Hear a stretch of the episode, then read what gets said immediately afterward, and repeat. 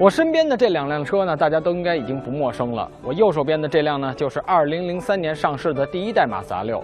在当时看来，它的外观真的是非常的惊艳，所以有着一个非常不错的销量。直到今天，它也依然被生产和销售着。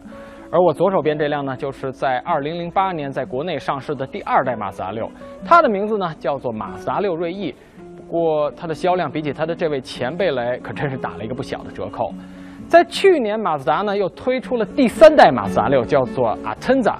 就在同年呢，它也被进口到了国内，不过只有2.0的车型。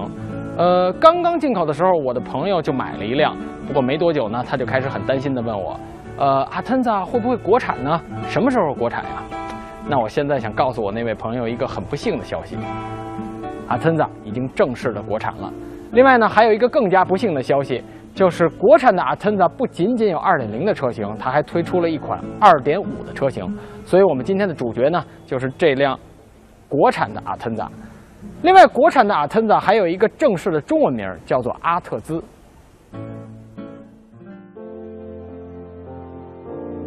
之所以我这哥们儿会那么的在意它是否国产，无非呢，也就是担心他的那辆至少到现在为止还很有回头率的进口阿腾 a 会变成一辆随处可见的街车。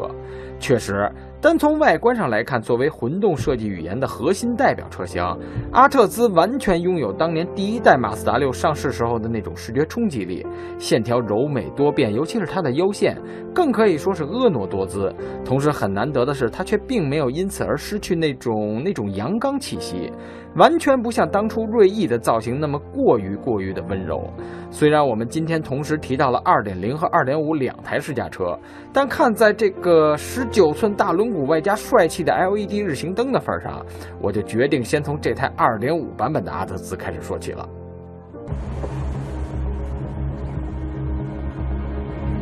它所装配的这台具备了创驰蓝天技术的四缸自然吸气发动机呢，我在之前测试马自达的 CX-5 的时候就已经体验过了。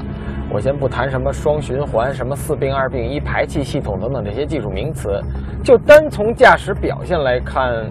在现如今的四缸自然吸气发动机阵营里，它真的算是非常优秀的了。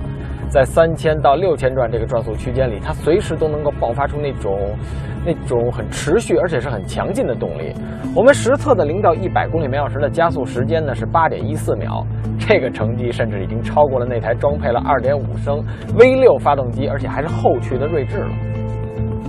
前段时间我们在北京跑油耗的时候，这个所谓的创驰蓝天技术呢，的确给了我们不小的惊喜。在堵车路段跟高速路段各半，平均时速只有三十公里每小时的情况下，它的百公里油耗只有七升左右。能有这么好的成绩，我猜很大一部分原因都是因为它那台非常非常注重经济性的变速箱。在市区里低速行驶的时候，它动不动就会把转速悄悄地降到一千四百转，甚至降到一千转出头，从而保证燃油经济性。这种非常积极的升档逻辑，在日常驾驶的时候呢还好，但如果碰上像现在这种多弯而且还是连续上坡的山路呢，这辆阿特兹啊不对，应该叫做阿特兹的 D 档呢就会显得有点太过于注重经济性而不考虑实际的驾驶感受了。它虽然会把转速尽可能的保持在两千转以上，但是就算这台二点五升的自然吸气发动机的动力再强，但它也不可能在两千多转就爆发出很强的动力来，对吧？所以每次当我碰到上坡、转弯、减速，然后出弯再加速的时候呢，它都要重复一次降档过程。虽然它的降档速度的确是挺快的，但这个过程呢，还是会显得有那么一点点的拖泥带水。另外，这辆阿特兹呢，还没有提供运动模式。这点我真的挺不能理解的。在我的印象里，好像是有运动模式但没有换挡拨片的车型比较多。但像这样有换挡拨片却没有运动模式的车型，可真的不太多见。不过还好，就是它的换挡拨片呢，可以在 D 档的时候随时介入。你感觉动力只要一旦不足，通过换挡拨片来降上一两档，瞬间就 OK 了。但是也有个小问题，就是这种操作方式对于男生来说呢，应该不是什么大问题，可能在一定程度上还会增加一点点的驾驶乐趣。但是对于女性车主，可能就不那么乐观了。而至于它的底盘表现，之所以我要把它开到山路上来测，就是因为马自达六车系的底盘一向以来都有着比较高的操控水平。作为曾经两辆老马六的车主，我对这一点呢非常的肯定。而这辆阿特兹作为马自达六车系的第三代传人，它的表现呢也果然没有让我失望。它的悬架系统在保留了不错的路感，还有不错的侧向支撑力的同时呢，也兼顾了一定的舒适性。当然了，这种折中也就意味着它不可能像天籁还有凯美瑞那样一味的追求所谓的舒适性，也不可能像呃凯迪拉克的 ATS 那样硬邦邦的。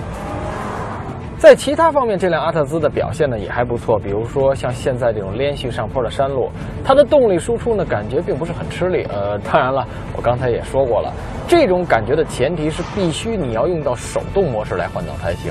其次就是它的方向盘打的圈数不算多，指向很准，而且回馈的力度呢也属。